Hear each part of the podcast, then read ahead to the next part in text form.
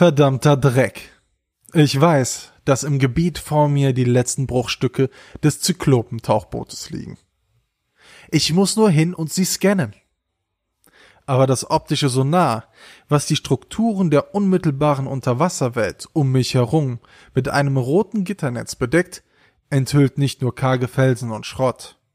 Wenige hundert Meter vor mir dreht ein Leviathan seine Kreise eine riesige, bösartige Seeschlange. Mit den klauenartigen Greifern rund um den Kopf würde sie meine arme Gulliver, wie ich mein Seemottentauchboot getauft habe, in Sekunden zerreißen. Aber möchte ich weiter und tiefer tauchen, werde ich um das riesige Zyklopentauchboot nicht vorbeikommen. Gut, wer dich wagt, der nicht gewinnt. Ich merke mir die ungefähre Position des Monstrums, sinke auf wenige Meter über den Meeresgrund, schalte das Licht aus und werde mich behutsam vortasten. Aus Angst vor ungewollter Aufmerksamkeit lasse ich auch die Finger vom Sonar. Die wenigen Meter Sicht müssen reichen. So die benötigten Teile zu finden, wird anstrengend. Doch gerade als ich anfange, meine Taktik in Frage zu stellen, entdecke ich eines der gesuchten Fragmente. Nicht lange nachgedacht, steige ich aus und scanne euphorisch das Stück Schrott vor mir. Das war jedoch leichtsinnig. Über mir donnert der Schrei des Leviathan. Der schwachen Hoffnung, es handle sich hier nur um ein lautstarkes Selbstgespräch, schaue ich rauf. Ich erschrecke mich, als ich sehe, dass das Seeungeheuer nur wenige Meter entfernt auf mich zuhält. Zum Handeln bleibt keine Zeit, doch sie attackiert mich nicht, sondern hält auf die Gulliver zu. Das kleine Tauchboot wird mitgerissen, fest im Griff der meterlangen Klauen. Das war's, denke ich mir. Nicht sicher, ob ich froh sein soll, noch zu leben oder traurig, mein Fahrzeug nun zu verlieren. Starr vor Schreck beobachte ich das Schauspiel und ärgere mich vor über einer Stunde zuletzt gespeichert zu haben. Doch da geschieht das Wunder. Der Leviathan lässt ab und die Gulliver ist noch intakt. Schwer beschädigt, aber intakt. Ich schwimme los. Ich muss das Tauchboot erreichen, bevor das Ungetüm einen zweiten Angriff startet. Ich schaffe es, steige ein und gebe Stoff. Ich habe keinerlei Orientierung, wohin ich rase, einfach nur weg.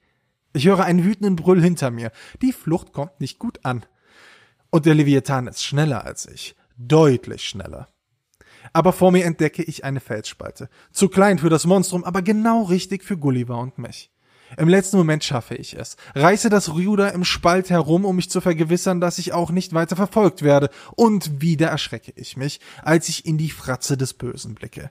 Der Leviathan wütet am Eingang des Spalts, lässt dann aber ab und zieht davon. Erleichtert repariere ich das Tauchboot und fahre zurück zu meiner Heimatbasis. Subnautica ist kein leichtes Spiel und Fehler werden gnadenlos bestraft. Zwar wacht man nach dem Ableben einfach wieder in seiner Basis auf, doch die bis dahin gewonnenen Materialien und Gegenstände sind verloren. Zumindest, wenn man im Standardmodus Überleben spielt. Ärgerlich bedenkt man, dass eine Expedition schon mal einige Spielstunden dauern kann. Noch ärgerlicher, wenn man dabei eines seiner Fahrzeuge verliert. Aber was ist Subnautica eigentlich? Nun, die Rahmenhandlung ist schnell erzählt. Ihr seid ein einfacher Techniker an Bord der Aurora einem Raumschiff mit der Aufgabe, Sprungtore in unbekannten Regionen der Galaxie zu installieren. Doch das Raumschiff stürzt ab. Auf dem Wasserplanet mit dem sprechenden Namen 4546b. Glücklicherweise landet ihr in eher seichten Gewässern. Von nun an ist es an euch zu überleben und einen Weg von dem Planeten zu finden. Dazu müsst ihr Nahrung, Wasser und Materialien finden und die Welt immer weiter erforschen. Subnautica zählt zu dem Genre der Survival and Exploration Games, verzichtet dabei jedoch gänzlich auf zufallsgenerierte Level, was wie ich finde, dem Spiel gut tut. Gänzlich ohne Zufall kommt das Spiel natürlich nicht aus. Positionen von Materialvorkommen und Fragmenten sind bei jedem Spielstart neu. Nur die Biome, also Gebiete, in denen sie zu finden sind, bleiben gleich. Das wirklich Besondere an Subnautica ist jedoch, dass es eigentlich einem weiteren Genre angehört, dem Metroidvania. Denn immer wieder trefft ihr bei euren Erkundungen unter Wasser auf Bereiche, die ihr nicht erreichen könnt. Das wohl offensichtlichste Hindernis dabei ist die Tauchtiefe. Da euch beim Tauchen nur begrenzt Sauerstoff zur Verfügung steht, benötigt ihr schnell bessere Ausrüstung. Diese muss aber erst gefunden und hinterher mit immer selteneren Materialien und Werkzeugen hergestellt werden. Dabei wird euch nur sporadisch unter die Arme gegriffen. Vieles müsst ihr euch selbst erarbeiten, was aber meistens mit einem befriedigenden Aha-Moment belohnt wird. Dabei lässt euch das Spiel viel Freiheiten zum Experimentieren. Die Story wird dabei größtenteils über die Umgebung, Scans und PDAs erzählt und ist dafür überraschend gut. Leider trüben viele Bugs den guten Gesamteindruck. Hier merkt man im Spiel an, dass es von einem Indie-Studio kommt. Unknown World Entertainment hat das Spiel über Jahre hinweg im Early Access gehabt und zusammen mit der Community entwickelt. Trotzdem ist ein Spiel dieser Größe mit so vielen Möglichkeiten schlicht anfällig. So kommt es immer wieder zu Bugs. Mein erster Durchgang mit der Release-Version konnte ich nach über 20 Stunden abbrechen, da das Spiel keine weiteren Pirscher-Zähne mehr spawnte. Ein unabdingbares Material, um die größeren Tauchboote zu bauen. Ein Gamebreaker. Auch im zweiten Durchgang kam es immer wieder zu ärgerlichen Bugs, die mich zum Neuladen zwangen. Auch die Anforderungen an die Hardware sind nicht ohne. Die bildschöne Grafik und die komplexen Physikberechnungen fordern ihren Tribut. Selbst auf der leistungsstarken Xbox One X kommt es öfter zu Frame Drops. Aber auch mit leistungsstarken Gaming-PCs ist kein hundertprozentig flüssiges Spielen möglich. Auf den schwächeren Standardkonsolen und schwächeren PCs kann dies außerordentlich nervig werden.